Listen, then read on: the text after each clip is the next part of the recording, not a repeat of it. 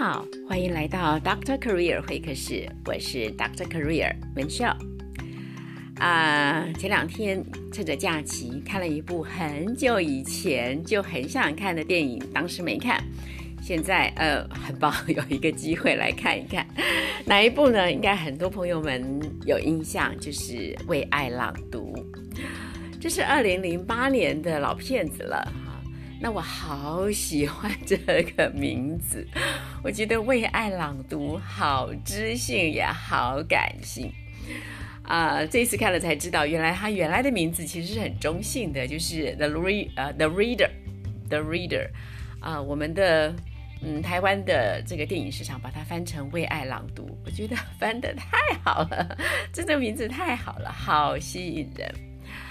啊，这部片子呢，描述的是啊，二次世世界大战之后，在德国的一个小故事。我没有要介绍这个电影啊哈，我是因为里面有一个片段非常非常的触动我，我觉得很想要啊分享出来这样子。这个嗯，我要分享这个片段是在二次世界大战之后的一个法庭，在这法庭上呢啊。法官质问着一位女性，这位女士，这位女士哈，就是啊片中的女主角。她呢，原来是一个检票员，那后来呃，就是反正长话短说呢，就是在法庭上啊，知道了这个女主角后来啊，成为了呃集中营里面的警卫啊，就是在。集中营里面这个工作这样，那我们都晓得，在二次世界大战的时候，希特勒反犹反的真的成为一个人类历史上的浩劫。那在所以很多的呃悲惨的故事都是在那个时间里发生。那犹太人被呃被杀、被毒气在集中营里面在毒气室里面的死亡，或者是饿死、累死的各式各样的。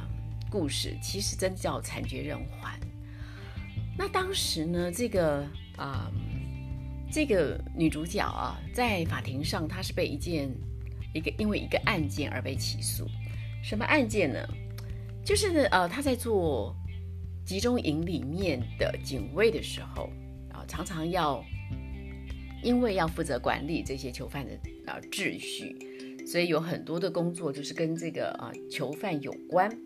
那么有一次啊，当时就是呃，后来进来的这个新的犯人越来越多，就是人满为患啊。他们常常要不就直接处死一批，那要不就是把他们啊还有生产力的就移动到别的地方去。那么有一次呢，大概五六个警卫，好像都是女生，就要负责把一群人啊一群囚犯送到另外一个地方。那当时大概三百个人。有一天呢，在路上的时候，就是啊住宿在一个嗯教堂里面。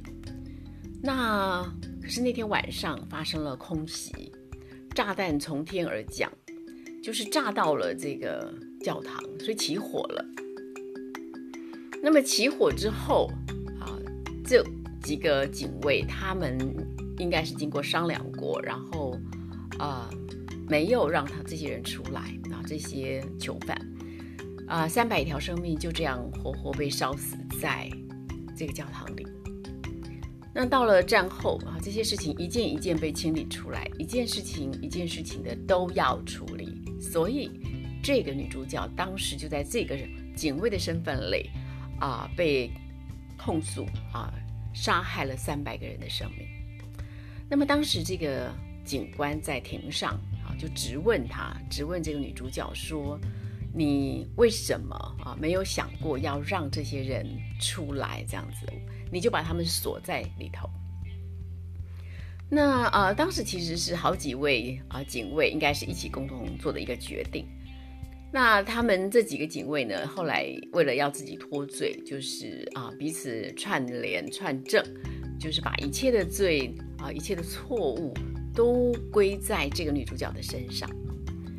那重点是，当女主角听着法官对她这样的一个质问的时候啊，她的反应真的会让人当时有点啊震折住，就是啊，你怎么会是这个反应？她是什么反应啊？她听了这个法官对她的责问之后，她就居然拍着桌子，义正辞严的，就是反击回去，说：“我这就是我的工作啊，我的工作就是管好这些犯人，不要啊有次序、秩序失控的场面发生。”他就问这个法官说：“请问你，如果是你，你会怎么做？”难道放出来之后他们会乖乖的回来吗？场面不会失控吗？你有办法确保这些人不会逃走吗？啊之类的。那当时我想啊，整个庭上是啊非常气愤哈，就是这个女生居然如此的残酷无情，没有，就是说这三百条人命，你居然没有想到。你一点点恻隐之心都没有，然后就让他们活活烧死在那个教堂里，这样？那当然，身为观众的我或者我们，我想我们也是第一时间的感受也是啊，你你你就是怎么会你知道怎么会还如此的好像是大义凛然，好像是我我我什么地方做错了啊？就对对这个女主角来说，她是完全的确，她是没有一点点的说，呃，羞愧啊、认错啊、认罪没有，没有，他他觉得他没有做错事情，这样啊。那当时呃，的确是有一个震惊啦。我我那我那时候我那个啊瞬间，我其实不理不理解，就说啊，为什么？就是他到底在说什么？但是到了事后，我再回顾到这个电影的时候，我觉得我好像。啊，串起来一些事情了。你说这个女生是真的这么冷面无情、冷酷、呃残忍的一个人吗？电影上看起来不像啊，因为他其实最起码他一开始你知道，对于一个就是嗯，当时生一个那个男男主角是一个大男生，十五六岁吧的大男生，好像啊病病歪歪倒在路旁，而且还呕吐，你知道是大家都是避之唯恐不及的一种。一个情况，可是他跑过去帮助这个大男生，所以，呃，没有什么迹象看看得到说这个女生是这么这么残酷的一个人，其实是看不到的，反而是好像有一些恻隐之心这样的一位 lady。那她为什么会在这个庭上？她真的不知，她她她完全无解，无不能理解为什么你们要指控我。但我事后有有想到，我其实想到两个理由啊。有一个理由就是啊，我们也许很多人都熟悉的，就是叫做 Stanford 监狱实验。就是啊，有一次 Stanford 大学心理学的这个教授啊，他那时候要做一个实验，所以他把这个他征召了一批一群大学生做工作人员，然后随机分成两组，一组的人就扮演囚犯，一组的人就扮演狱卒。那当时呢，很快的啊，没有完全超过我们的想象，就是这群。嗯，基本上是天真无邪的一个大学生。可是当他们一旦进入了狱卒的这个这个角色的时候，他们居然非常非常快的就入戏了。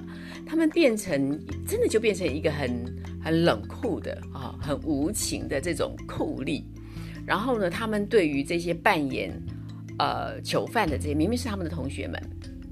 也许认识，也许不认识，但是他就是都都知道都是大学生，可是呢就开始迫害他们啊。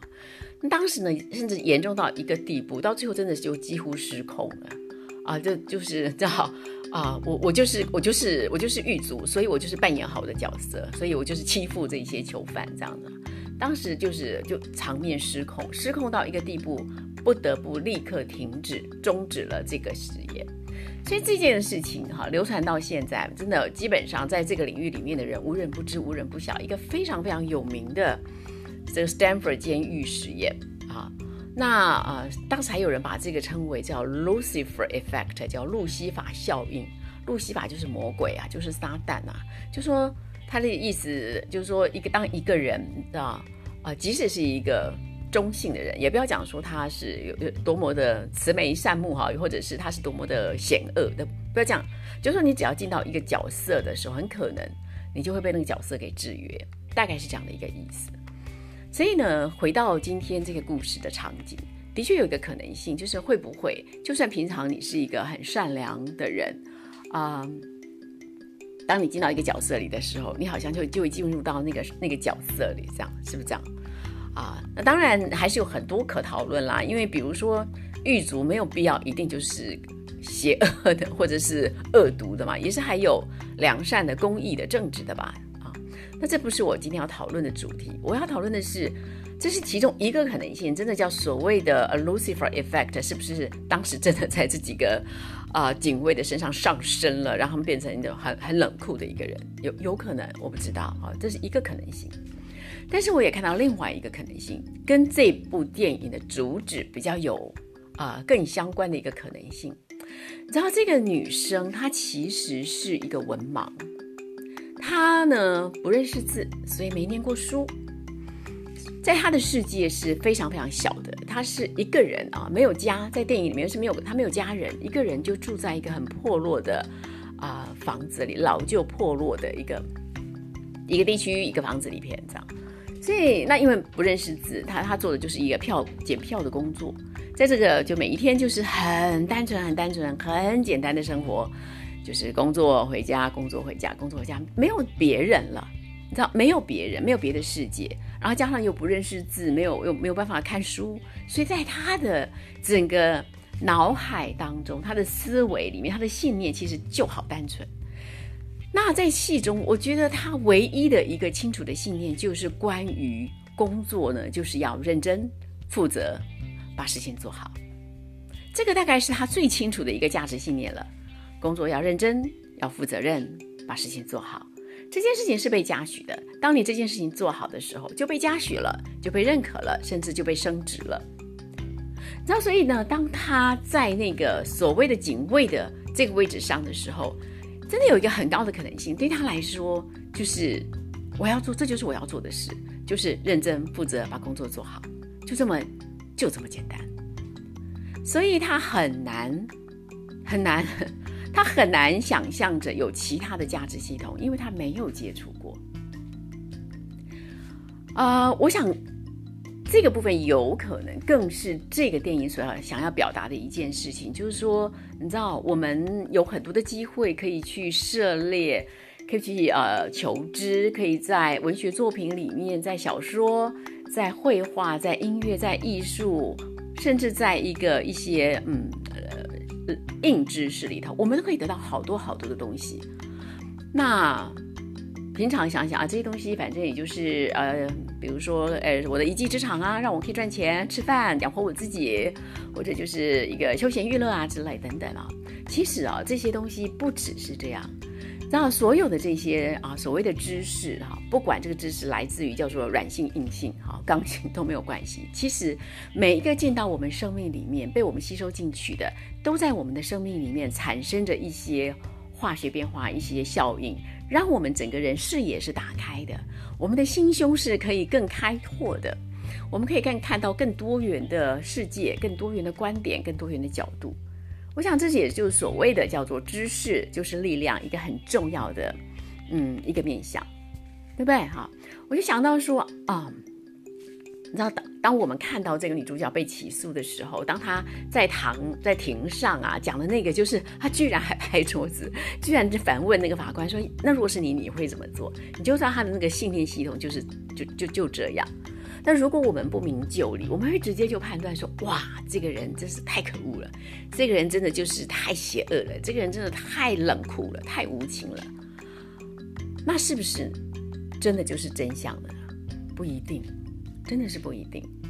啊，就就就是至少从这部电影来看，我们真的知道他所得到的知识资讯啊太少太少太有限了，所以他整个人心理系统就这样啊，对他来说这就是他所能做的最好，就是把他工作做好。哦，我就想到说，其实我们在我们的日常生活里面，我们也经常这样，对不对？我们常常看到一件事情，然后我们好容易说看到一个现象以后，我们就直接就觉得说啊，你怎么可以？你怎么这样？你怎么那么的不可理喻？你怎么那么的扭曲？你怎么那么的这个那个？其实有没有一个可能性？我们太扁狭了？有没有那可能性，我们太自我了？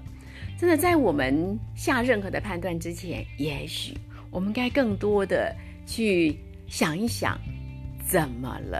这个人怎么了？他会做这件事情，是因为他怎么了吗？他会说这样的话，是因为他怎么了吗？如果没有这样的角度，我想这个世界也许会更多的和平，更多的彼此包容。其实这种这种包容，其实对自己来说也是一种自我包容，因为就不会每一件事情都让我们啊，好好容易就动怒，好容易就批判，好容易就是不满。那如果我们能够多想一想，哎。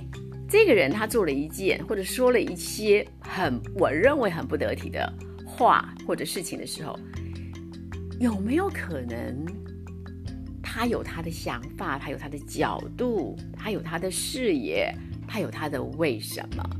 所以在我们直接下评断之前，我们如果先有这样的一个啊心胸气度，先开放一个可能性，让我们先学会聆听，再来判断。